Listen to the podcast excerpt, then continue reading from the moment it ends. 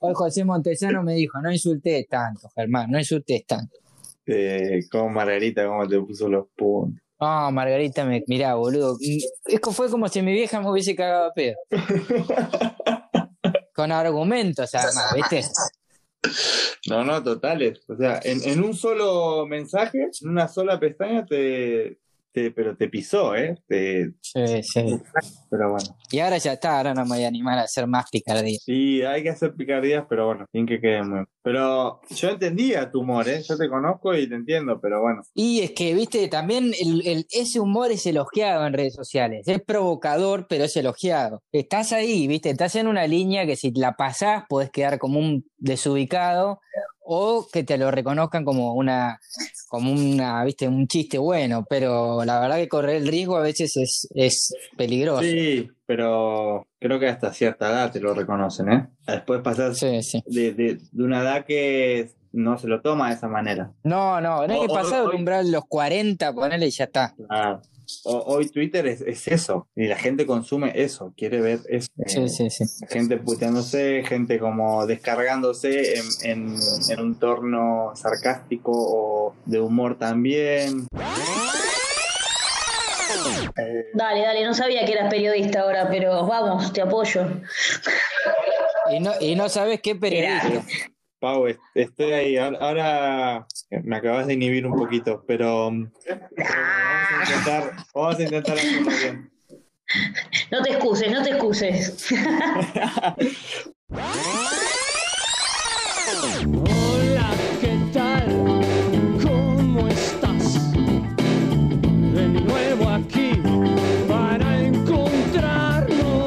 Hola, ¿qué tal, Germancho? ¿Qué tal? ¿Cómo estás?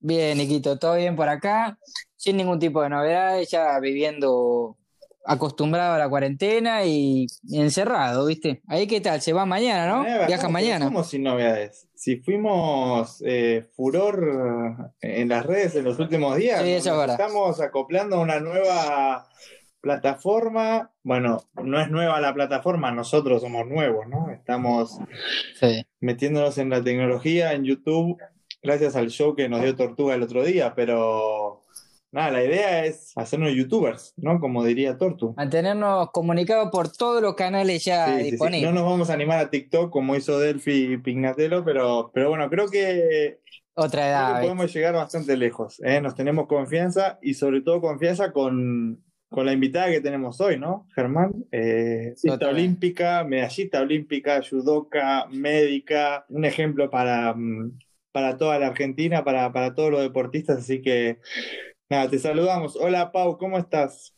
Hola, bien, muy bien, muy bien. Acá andamos. Pau, Peque, eh, ¿cómo seguimos la nota? Pau, Pau, me gusta más Pau. O sea, Pau. Peque salió de- desde el ámbito del judo y Pau me dicen todas mis amigas de, de toda la vida y mi familia. O sea, mi familia y mis amigos de la vida eh, me dicen Pau, así que lo tomo yo como más, más familiero. Así que vamos con Pau. Muy bien, bueno, vamos un poquito a, familia, ¿no? Eh, a la Pau eh, familiera. Sé que eh, empezaste el judo un poco para seguir a tu hermano, ¿no? Para, para estar con tu hermano, con, que es muy compinche tuyo. Eh, me contaron que medio que se peleaban con la más grande. ¿Cómo, cómo era la, la familia? No, no, por suerte nos llevamos siempre los tres muy bien, nos llevamos un año y medio más o menos entre los tres. Es verdad que siempre fui eh, muy compinche con mi hermano, pero más que todo porque, por ejemplo, compartíamos lo del judo, a mí siempre me gustó eh, jugar al fútbol, que no es algo normal eh, en las niñas, así que a mi hermana no le gustaba como, como la mayoría de las niñas, y a mí sí, entonces jugaba con mi hermano, que era el que tal vez le gustaba, pero nada, y empecé judo porque empezó él y queríamos, quería empezar algún deporte, pero nos acabamos de ser socios de un club y tipo, bueno, que empezar algún deporte. Y dije, bueno, arranco acá, ya tengo un amigo seguro, mi hermano. Siempre fui medio introvertida y bueno, eh, nada, me pareció que estaba bueno, que era algo diferente, siempre me, me fui, o sea, me gustó hacer cosas como diferente a lo que hacía la mayoría y, y me mandé. Y después mi hermano hizo bastantes años, pero dejó y bueno, yo todavía estoy acá. Todavía seguís dándole, todavía te queda, bueno, ya van eh, tres Juegos Olímpicos, te viene eh, otro Juego Olímpico más, bueno, se atrasó, ¿no? Un poquito, ¿cómo, cómo te pegó eso?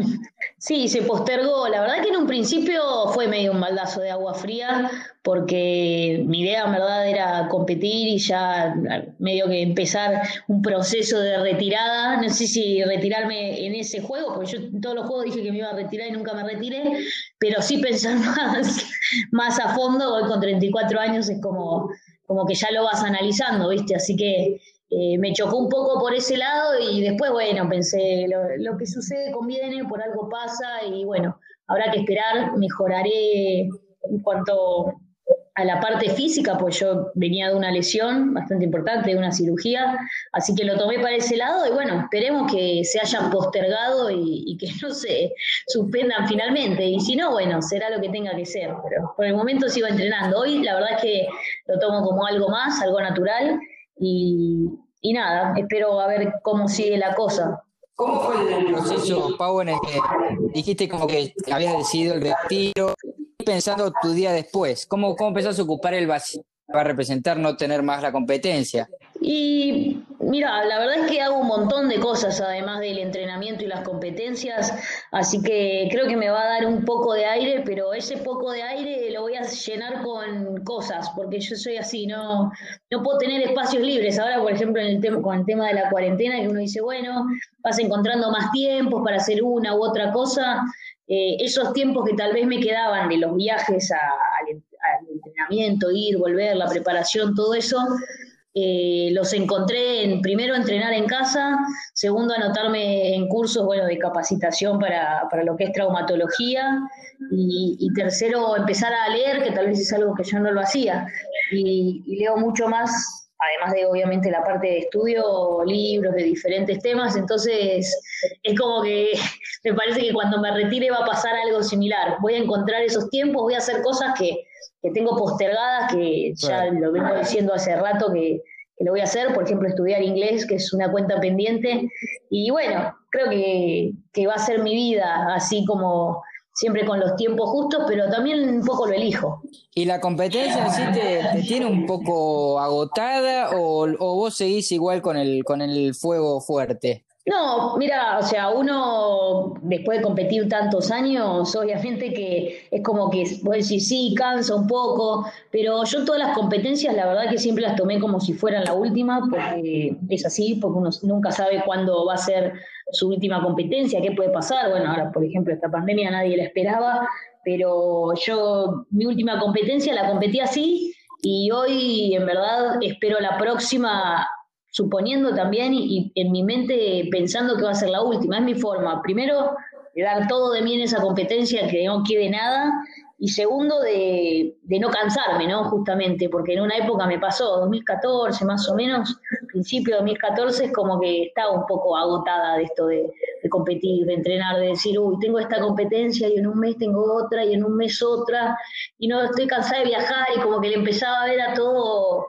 eh, a todo un lado que no me, no me gustaba y, me senté conmigo misma, digamos, y pensé, ¿me gusta lo que hago? ¿No me gusta lo que hago?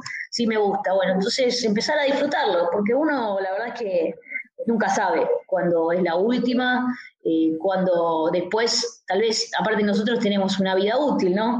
Eh, y tal vez de acá a cinco años ya no estoy compitiendo más y lo extraño. Entonces digo, bueno, lo voy a disfrutar hoy, que lo tengo, que lo puedo hacer y no cuando no pueda hacerlo y decir, qué tonta, lo hubiese, perdón la palabra, pero lo hubiese disfrutado. En cambio, si lo disfruto hoy, sé que en un futuro no me voy a arrepentir y, y, así va a estar bien. Y a partir de ahí, o sea, de ese pensamiento, de ese cambio de pensamiento, me empezó a ir mucho mejor en lo competitivo. Así que creo que es un poco eso, ¿no? Disfrutar del día a día y no, o sea, el día que te canses realmente, bueno, listo, eh, lo dejas, pero hacer un parate siempre y ver si te gusta o no te gusta lo que haces. Y depende de eso el esfuerzo que le pongas. Hablabas recién del 2014 como un punto de, inflexión, ¿no? En, eh, en tu carrera, vamos a decir, porque después llega el 2015, Campeonato Mundial, Olimpia de Oro, eh, un año que te habrá también marcado, ¿no? En, cuanto a lo deportivo. Después de ese año tan importante en el que, bueno, vos te recuperás, ¿cómo te alimentás para lo que venía el año siguiente en el 2016? La verdad siempre muy tranquila. 2000, bueno, fines de 2014 quedé subcampeona del mundo. Fines de 2015 fue el campeonato del mundo, como bien dijiste vos, que el, subcampeonato del mundo me sirvió para el año siguiente. Yo también afrontarlo de otra forma, decir, no voy a volver a perder. Llegué de vuelta a una final, que para mí fue sorprendente haber llegado dos años seguidos a una final de un mundial, y mi cabeza estaba en no perder de vuelta esa posibilidad y, que estaba tan cerca del oro, ¿no? Y después los juegos, la verdad es que los, los enfrenté de la misma forma que siempre, es ir a competir. todos los torneos puede pasar cualquier cosa. El judo no es un deporte de marcas, por lo cual eh, no es que vamos siendo el favorito o no, tal vez saliste campeón en la última competencia, pero eh, en la actual podés llegar a perder en la primera lucha. Y es así, o sea, en el judo eh, no ganás hasta que te dan la medalla y, terminó la competencia porque cualquiera puede tirar a cualquiera y yo lo tengo totalmente claro eso, por lo cual todas las competencias las enfrento de la misma forma en intentar ganar la primera lucha y después ir viendo cómo, cómo sucede creo que eso me sacó un montón de esa presión que tal vez te ponen muchas veces periodistas o la gente en la calle o cualquiera que te dice, bueno, vamos por el oro, bueno, y sí, o sea, yo la verdad que siempre voy a buscar lo mejor de mí, pero no puedo confirmarlo. Sé que se puede ganar, sé que se puede perder. Entonces, eso me dio a mí tranquilidad, por lo menos, para después eh, ir, en, el caso de Río, muy tranquila a la competencia y, bueno, se dio lo que se dio, creo que también obviamente hay todo un proceso psicológico, un trabajo psicológico que acompaña a esto que te estoy diciendo. Sí, recién esa, presión, ¿no? Que, vos, eh, bueno, sentías, ¿no? Que, o que te ponía la gente o que o la gente que vos tenías alrededor, que decir, bueno, saliste campeona del mundo, está en, las Olimpiadas vas a ganar la medalla de taquito, ¿no? Y bueno, ahora eso, eh, cuando llegás a Río, ¿no? Y, tenés que competir en los primeros días y, capaz que se en un día se termina, ¿no? Eh, el judo. es muy rápido la modalidad, el, el campeonato y, y haber ganado eh, la medalla de oro tan rápido cuando quedaba todavía más del 80% del Juego Olímpico por delante. ¿Te hizo ya después relajarte y disfrutar mucho más de la villa, de, lo que es la vida en, una Olimpiada? Sí, la verdad que sí. Mira, con algo que dijiste para que veas cómo es el judo que decía que se puede ganar y perder, eh, estadísticamente no hay ningún, no hubo ningún campeón del mundo que al año siguiente haya salido campeón olímpico. Eh, o sea, yo fui la primera. Entonces, fíjate cómo no necesariamente una cosa lleva a la otra en el judo. Eh, primero eso, y después, eh, sí, el hecho de competir el primer día, si bien tal vez eh, te quita la chance de decir, bueno, voy a la inauguración, que es algo muy lindo que cualquier deportista quisiera vivir y, y, nada, estar ahí. Me han dicho, de hecho, me habían propuesto de llevar la bandera, que es el gran honor de cualquier deportista amateur poder llevar la bandera de su país, y tuve que rechazarla, pero en el sentido de poder honrarla realmente al otro día la competencia, eh, nada, digamos, no, pero me costó, porque que, te digan ser tu país, claro, es como que, no, no quiero ser abanderado, no es que no quiera, es que o sea, mi mentalidad es dar lo mejor para el país y para la bandera, pero el día la competencia. Eh, pero nada te quita el llevarla, ¿viste? Así que hubo ahí un juego medio eh, complicado de, idas y venidas, pero bueno, finalmente eh, decidí quedarme en la villa descansando, aparte yo me peso el día previo y bueno, al otro día se dio todo como se dio, la verdad que un día espectacular, único, y después sí, me quedaron los 15 días eh, para disfrutarlos yendo a ver a, otros deportistas amigos, yendo a ver a un montón de deportes que, nada, la verdad que es lindo disfrutar ese momento con amigos y, más lindo sabiendo que es como que uno ya cumplió con su trabajo, ¿no? Eh, es como que estás liberado de todo y con una felicidad que es muy difícil de, expresar, la verdad. Leía, Pau, que, mm, que ibas a un psicólogo deportivo. Entonces me interesa saber cómo es el tema, cómo, qué es lo que se habla en terapia sobre el miedo a la derrota, porque a veces hasta influye más que, la ilusión del triunfo, ¿no? ¿no? No es fácil ese tema. No, eh, en el psicólogo deportivo la verdad es que no recuerdo haber hablado de miedo a la derrota. Uno habla de las cosas que, que tal vez eh, hace agua, digamos, o, o, en verdad nosotros lo que hablamos mucho es de, preparación, así como uno se prepara desde lo físico, preparación desde lo psicológico, visualizaciones, qué tengo que pensar, o, o entrenamientos en casa que son psicológicos, esto de, de visualizaciones, tal vez diferentes técnicas que uno aplica después a la parte deportiva, en mi caso al judo. Y también, así como lo aplico en casa, lo aplico en el entrenamiento. Así como lo aplico en el entrenamiento, lo aplico previo a cada competencia y segundos antes de cada competencia de salir a luchar. Todo eso se entrena y es lo que hablamos con el psicólogo. En cuanto al miedo al perder, eh, sí, supongo que alguna vez lo he hablado, pero no es algo que, que sea un punto flojo, digamos, en mí, mira, yo te digo una frase que siempre la digo, me la dijo mi, uno de mis entrenadores, Tigran, y la tengo muy presente, que es eh, que gana el que más ganas tiene de ganar y menos miedo a perder.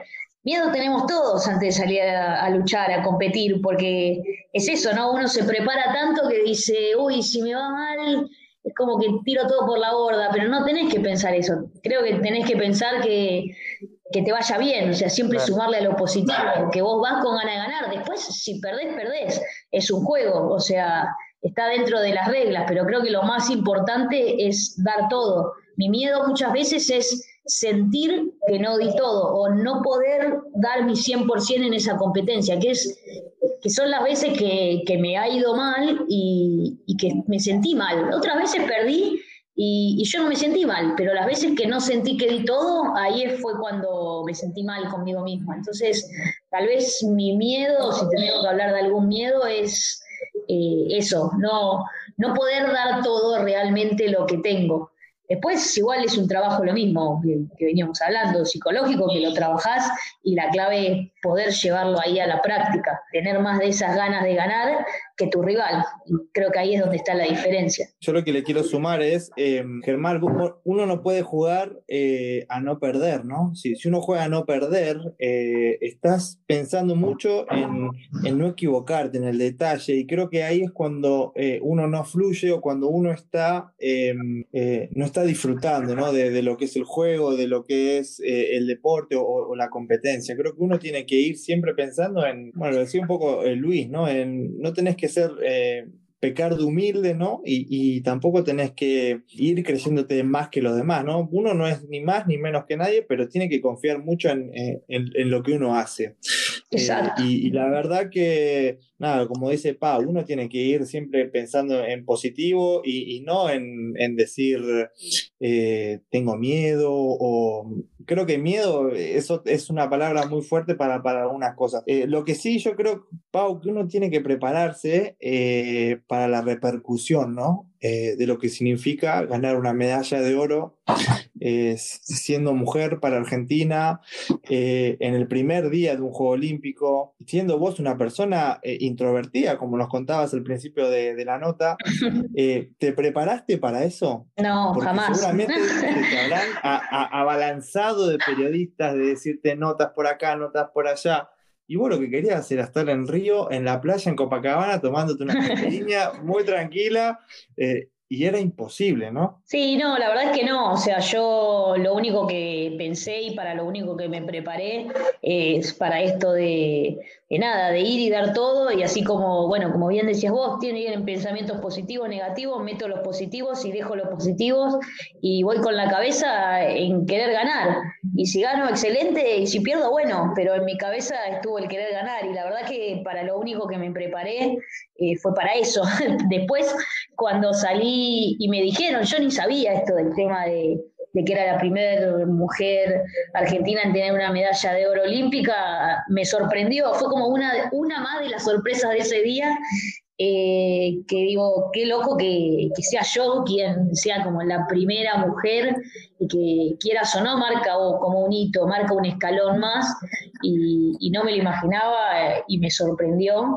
Y bueno, sí, pasó lo que muy bien vos dijiste, que al ser la primer medalla y encima la primer mujer y, y todo, creo que hubo una repercusión que explotó lo que me podría haber imaginado que, que podía ser una medalla, porque es como que tuvo un montón de cosas además de la medalla y encima estaba en Río, que es un lugar cerca donde fueron un montón de periodistas extras argentinos, obviamente. Entonces, bueno, eh, sí, fue una locura. Iba por cualquier lado, en el subte la gente me paraba, eh, porque ahí estaba lleno de argentinos, obviamente. Eh, yo, te pedí una foto. Bueno, pero ustedes son amigos, ustedes no son la gente, ustedes son amigos, a ustedes los fui a ver, de hecho, y estaba feliz de haber podido ir a, alentarlos ahí como otra argentina, como alguien de la hinchada. De hecho, cuando fui a verlos ustedes, pensé que no salía de ese estadio, porque en un momento fue todo el estadio, se dio cuenta que estaba y empezó a venir y, y decir que estaba con tres, cuatro personas más y me hicieron como un bollito y me, tenían ahí y fuimos saliendo. Pero en un momento entré medio en pánico en ese momento, porque era un estadio entero que lo vi venir, tipo una avalancha hacia mí y digo, listo, acá me muero o no sé qué pasa. Pero bueno. ¿Y en la, y en la villa cómo fue, Pau? No, en la villa más tranquilo, o sea, en la villa volví y muchos de los amigos y, muchos de los que están siempre ahí, los argentinos que somos ya un lindo grupito de amigos, me felicitaron, los que tal vez no son tan amigos también, o de otros países, o de judo, o de otros lugares que, uno va conociendo por el deporte también, me vienen a felicitar. La verdad que, nada, en la villa eh, único, más allá de, obviamente también te piden alguna que otra foto, pero eh, es un ámbito deportivo donde es como que estás entre los tuyos, es la felicidad total estar en, la Villa Olímpica, más como decía, eh, después de como tener el, objetivo cumplido, como digo, bueno, ya está, ya pasó lo mío y, listo, porque tal vez antes de la competencia uno está un poco tensionado, un poco con el foco en otra cosa, pero después ya es como que, nada, yo estaba como en un sueño, la verdad. Y después de eso, este, de, lo que fue el, furor de la medalla, todo, eh, ¿vos crees que creció, creció, un poco la popularidad del judo en Argentina? Yo el día que te fui a ver entrenar y había un montón de chicas alrededor tuyo entrenando y que después todas te pedían fotos, me sorprendí mucho realmente, porque yo creí que la práctica del deporte era baja en el país, pero evidentemente hay un mini fenómeno, ¿o no? Sí, mira, lo que pasó desde que yo empecé la escuelita, como contábamos ahí con mi hermano, hasta hoy, eh, hubo un cambio radical en la cantidad de nenas que aparecen en un tatami en las escuelitas. Yo estaba prácticamente sola, a veces aparecía una o dos y desaparecían rápido, no, no se quedaban y yo siempre estaba sola con, con los nenes. Y y hoy en día vas a un dojo, que es donde se practica judo, en las escuelitas te estoy hablando, y hay más nenas que nenes, o igual. O sea, es como que se invirtió totalmente el rol y hay muchos más nenes, que eso está muy bueno, es muy lindo saberlo, porque creo que uno tal vez cuando se hace más público cuando todo empieza a salir más a la luz, hace que los nenes también conozcan otros deportes como el judo y lo empiecen a practicar, porque si no lo, si no lo conocen nunca van a ir, digamos.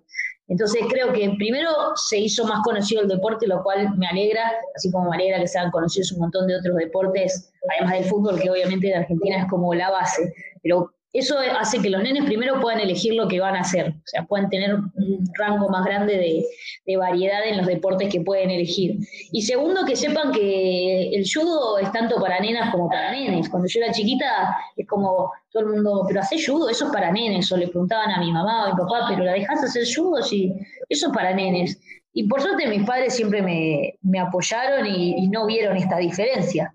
Pero si veo un cambio, como me preguntabas vos, en el judo, la verdad es que sí. Se ve un cambio bastante grande en cuanto a eso y, me alegra, porque creo que el deporte es deporte y no hay deportes para nenas y nenes. Es simplemente deporte y hacer lo que te guste. ¿Y, y te, sentís, te sentís responsable de esto?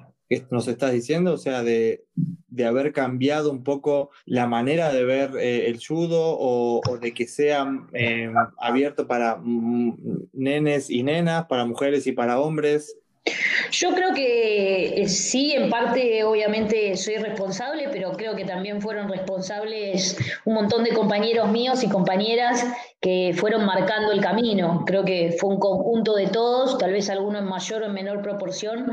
Y también creo que es responsable de esto eh, mucho la, la movida periodística que hoy se hace, que presta mucha más atención al deporte amateur que antes. Antes no pasaba esto, ahora o sea, la verdad es que hoy prendes la tele y hay a veces una competencia de judo que en mi infancia no existía.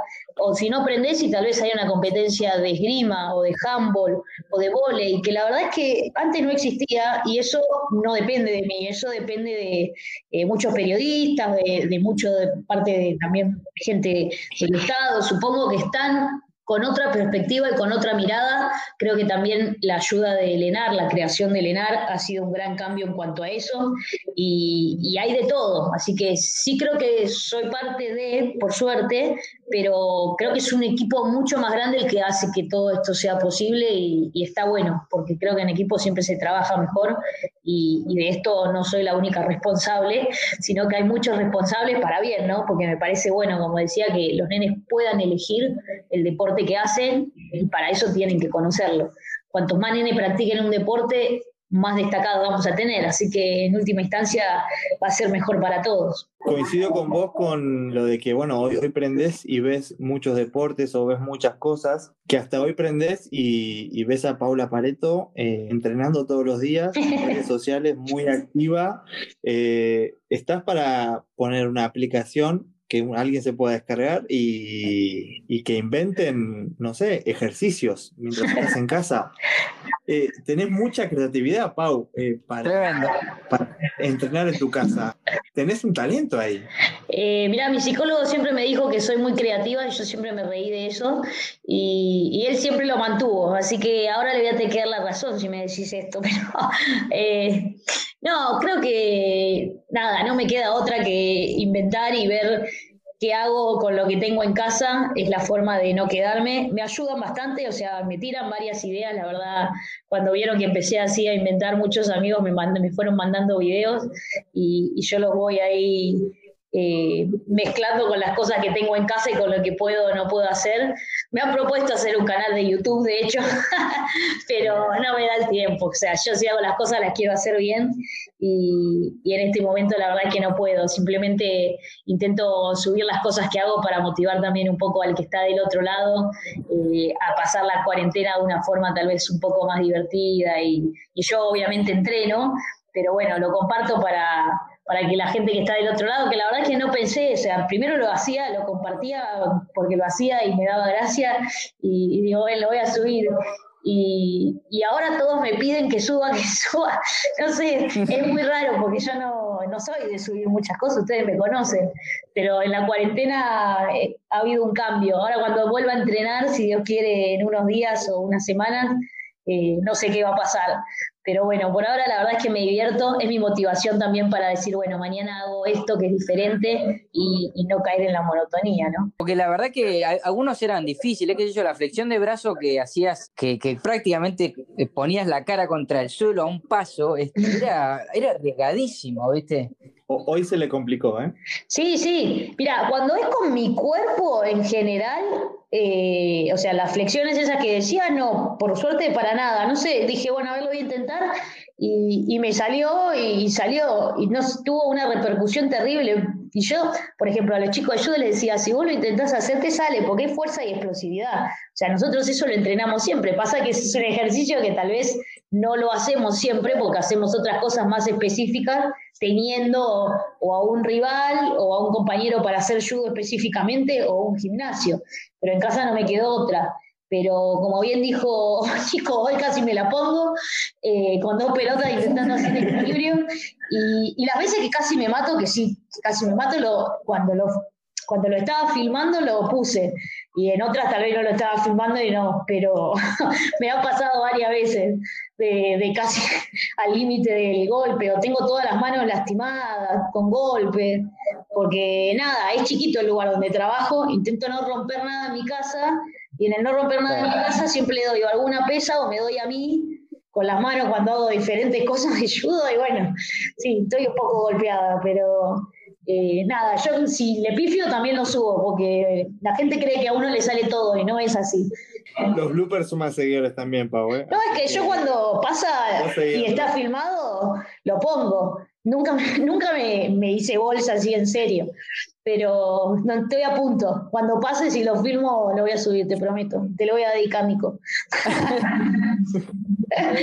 Hoy leí una nota tuya que decías como, el título era creo que gano por insistencia, no por ser buena. Este, ¿Es un lema para tu vida? ¿Fue una frase un poco exagerada? No, no, para nada exagerada. O sea, estoy totalmente convencida de que es así.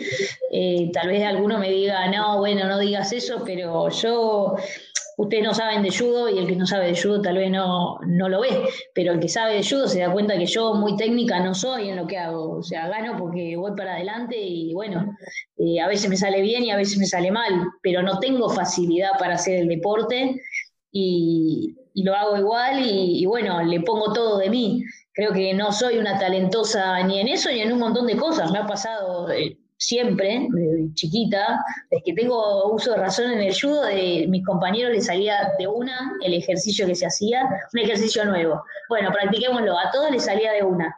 A Paula no le salía, no le salía, no le salía. Y como al mes, ponele, me salía, después de haberlo hecho 200 veces más que mis compañeros, obviamente, y decía, bueno, en algún momento me va a salir. Y si no, algunos no me salieron nunca, claramente, y otros me salieron.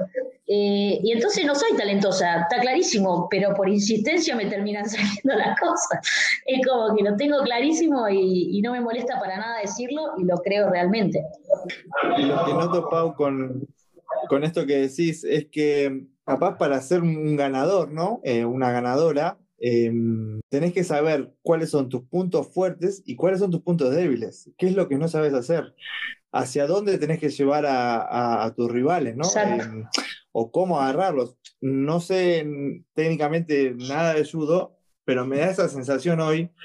Y también te quiero preguntar, ¿tenés alguna maña? Eh, ¿Hay algún, se puede tener algo de juego sucio, algún agarre así medio tramposo? Nosotros en básquet tenemos mucho contacto y bueno, capaz que el árbitro no te ve y puedes agarrarte o no sé, ¿hay algo en el judo o es todo tan, ¿cómo te puedo decir? Tan sano, tan bonito como, como se dice. No, mira, hay de todo. O sea, hay rivales que son así que hacen algún juego sucio y hay otros que no. Yo la verdad es que nunca hago un juego sucio. Se puede hacer, como bien decís vos, cuando el árbitro no te ve. A mí la verdad es que no me gusta, no, no me hace sentir bien, digamos, conmigo misma. Eh, me lo ha hecho alguna vez alguna, pero muy poco porque cuando uno no lo hace no se lo devuelven en general. En el judo tiene ese espíritu oriental de, justamente el saludo inicial y el final es de respeto hacia el otro, o sea, no hay, hay poco, pero existe la posibilidad de y algunos lo hacen. Yo la verdad es que no lo hago ni, ni me lo han hecho mucho y por suerte, pero sí está como la, táctica, ¿no? La técnica, o sea, uno no es tan técnico tal vez desde el punto de vista de judo, pero sí puede generar estrategias y, a partir de eso, como bien decís vos, que sea esa estrategia, esa táctica, un, un, punto fuerte de uno. Entonces, concentrarse en esos puntos fuertes y no en los débiles, que sería la técnica como decíamos hoy, es un montón de cosas eh, positivas en la cabeza y un montón de cosas que te vienen que son negativas quedan vos en cuál te concentrás. Yo me concentro en lo que, en mis puntos fuertes y dejo de lado mis puntos débiles. Entonces, eh, de esa forma salgo a competir y, por eso creo que no es necesario. No, no es necesario ser el mejor para ganar. O sea, yo estoy convencida de que he ganado a muchas chicas, a muchas rivales que son mucho mejores que yo y van a ser mejores siempre, pero bueno, yo les gané. No quiere decir que sea mejor, quiere decir que en ese torneo les gané fui más inteligente, fui más táctica, tuve suerte, decirlo como quieras. Pero, o sea, yo soy una convencida de que no siempre gana el mejor, sino que eh, a veces gana el que justamente más ganas tiene de ganar y el que mejor plantea las cosas. Te pregunto, un tema que, que en el competidor es muy importante, que es el ego. ¿Vos cómo llevas el tuyo? Porque este, es verdad, es verdad que el trabajo es muy importante en tu carrera y lo, lo has marcado, pero bueno, también uno tiene que tener un poco de confianza fuerte, que también lo dijiste en un pasaje de la entrevista, ¿no? Sí, obvio, o sea, la confianza en uno mismo es la base, es la confianza en el trabajo que se hizo, o sea, tener fe en que lo que hiciste se hizo bien y por eso vas a competir y por eso podés ganar. Eh, si le llamás a eso ego, ahí está mi ego, pero es afianzarse a lo que, a que el trabajo que uno hace está bien hecho y que y ponerle fe porque si no, ni siquiera voy a luchar. O sea, yo si voy a una competencia y digo, bueno, vengo y veo qué pasa, o sí, este es mejor y así que me va a ganar. Bueno, saludo y veo qué pasa. No, o sea, para eso ni siquiera voy. Yo me voy a afianzar a, que lo que hice en tantos años o tantos meses de trabajo, eh, ir y querer hacerlo valer la pena. Eh, es como que para mí cada lucha es ir a la guerra, a matar o morir en el buen sentido de la palabra, pero porque si no, todo el esfuerzo que vengo haciendo en meses, años es tirarlo por la borda. No sé si, si responde la pregunta. Sí, sí, sí. Bueno, Peque, em, ahora yendo a, la, a, la, a la Paula médica, ¿no? Eh, traumatóloga. Lo pregunto directamente, ¿no? Eh, ¿Qué piensas de los runners? ¿Qué, ¿Qué, se podría haber mejorado? A ver, eh, para entrar en la, actualidad? Mira, yo creo que eh, esperaron lo que pudieron esperar eh, para salir a correr y una vez que los autorizaron, salieron todos juntos. No, o sea, me parece que es una decisión personal, me parece que no incumplieron ninguna ley. El problema es que al haber un, un horario tan eh, corto, porque ¿qué van a salir a correr a las 2 de la mañana? O sea, es imposible. Entonces, salieron, a la, o sea, salieron a la noche o, las primeras horitas del día que pudieron, pasó lo que pasó, ahora yo creo que se reverá. Yo creo que está mal el que salió a correr que nunca sale. O sea, eso está mal. Después, el que salió, en teoría está autorizado. Yo entiendo que es todo muy difícil, y, el que salió y vio eso y siguió corriendo, eh, bueno, o sea, la salud de cada uno la cuida cada uno. Yo tal vez si salgo, digo, bueno, voy a salir y veo esa cantidad de gente, me vuelvo a mi casa. porque, porque me da un poco de, no miedo, pero de decir, bueno, no, yo prefiero cuidarme, acá hay mucha gente. Te diría, o sea, no lo veo ni bien ni mal, me parece que cumplieron por lo menos con lo que, con lo que estaba permitido y, bueno, habrá que rever si, si, se puede, tal vez ahora dividen por, no sé, DNI, por apellido, tal vez lo pueden solucionar de esa forma. Pero sí, vi un par de fotos que la verdad que me sorprendieron, parecía, no sé, una maratón. Me sorprendí cuando pasó acá en España, que fue exactamente igual. El día que permitieron salir a, hacer paseos o a, hacer ejercicio, la gente desesperada. Y, mm, y, el centro de Madrid se convirtió en, un maratón, como decís vos. Entonces, hoy no me sorprendo de, de lo que está pasando ¿no? Eh, en Argentina. Pero quiero saber, eh, bueno, vos que eh, trabajas en un hospital, que, mm, que capaz lo, lo podés ver en, en primera persona, ¿cómo sentís que es esto? ¿Es una amenaza real en Argentina? ¿Sentís que puede ir a más? ¿qué, qué, qué pensás? Mira, me parece que la gente tiene que empezar a tomar conciencia de que es un año diferente, que de acá en adelante va a ser todo diferente y, cuidarse por uno mismo, más allá de lo que te impongan o, las leyes o, los códigos o los protocolos, porque si no, o sea, si no nos cuidamos nosotros, no te cuida nadie. Y si vos querés que se enferme, si a vos no te importa enfermarte vos, pensá en tu familia, pensá en tus amigos, me parece que pasa un poco por ahí. Es muy difícil poner un límite pero me parece, en cuanto a, lo legal, ¿no? Pero me parece que es muy fácil cada uno cuidarse y de esa forma eh, poder salir adelante. Yo no creo que sea imposible eh, hacer reuniones, estar con tu familia, estar con amigos, no te digo que vayas a un recital o ir a correr, pero me parece que hay que tomar todas las medidas adecuadas, los recaudos, para poder hacerlo. Y esa es la, la única forma. Mira, vos me preguntás de los runners y ayer justo fue a la guardia un chico que se fracturó jugando al fútbol. Primero, imagínate que le pegó, no sé, tenía mucha ganas de pegarle. Y segundo, ¿qué hacía jugando al fútbol? O sea, es como, y fue a la guardia totalmente tranquilo, no, estaba jugando al fútbol, dice, bueno, entonces esa mentalidad es la que complica la vida de, de todo el resto, ¿no? Eh, por eso digo, uno dice, no, los, runners. Bueno, los runners por lo menos estaban autorizados. Este muchacho en Buenos Aires, aparte, no se puede ni correr. Y, bueno, por eso digo, la mentalidad de cada uno creo que es la que hay que cambiar y empezar a cuidarnos entre todos, más allá de lo que nos imponga el Estado. Está clarísimo, Pau. ¿eh? Nos, eh, nos acabas de bueno, enseñar un poco. creo que Germán estará un poco más tranquilo que al principio de, mm, de nuestro proyecto de podcast estaba un poco desesperado. eh, así que nada, Germancito, quédate más tranquilo ahora que. Igual yo no- bien, no ¿eh? Va a ir todo mejor. O sea, todavía no me animo a salir porque justamente temía que pasara lo que, lo que pasó, que es que la gente se agol... con lo que también, entonces es como que el riesgo aumenta, ¿viste? Yo no sé si de hecho eso nos va a derivar en que haya un retraso en lo que, lo que es salir de la cuarentena, pero bueno, no sé, la verdad, es como que también uno se empieza a acostumbrar a este estilo de vida. No sé si también te pasará eso. Sí, Ger, totalmente. O sea, mira, yo creo que desde que empezó la cuarentena fui al supermercado una sola vez y después eh, compré por internet o hice todo lo posible por no salir más de lo debido. Más de lo debido, pero porque yo no quiero exponerme, es lo que te digo, me parece que depende más de cada uno que, que lo que el resto me imponga, porque yo al supermercado puedo ir, puedo ir al barrio, hasta por mi barrio, a comprar fruta, verdura, pero prefiero no hacerlo, la realidad es esa. Entonces, si todos empiezan a cuidar un poco más, va a ser mucho más fácil. Y Pau, em, bueno, leíste, eh, hiciste videos, entrenaste, ¿qué más? Hiciste cursos, estás trabajando, todo. Eh, ahora, eh, ¿tenés tiempo para escuchar un poco de música también?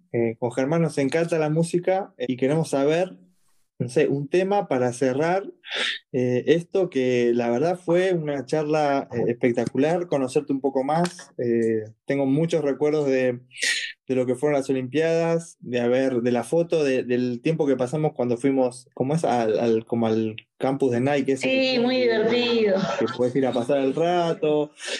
Nada, tengo muy presente eso. Y, bueno, quería también agradecerte por habernos eh, dado tu tiempo, por haberle puesto mucha onda a, la charla que tuvimos hoy y obviamente darte el cierre con un poco de música que, escucha Paula Pareto. Yo escucho un poco de todo, en verdad. Si me preguntás una canción que me gusta mucho, es una de Chayanne, que se llama Madre Tierra.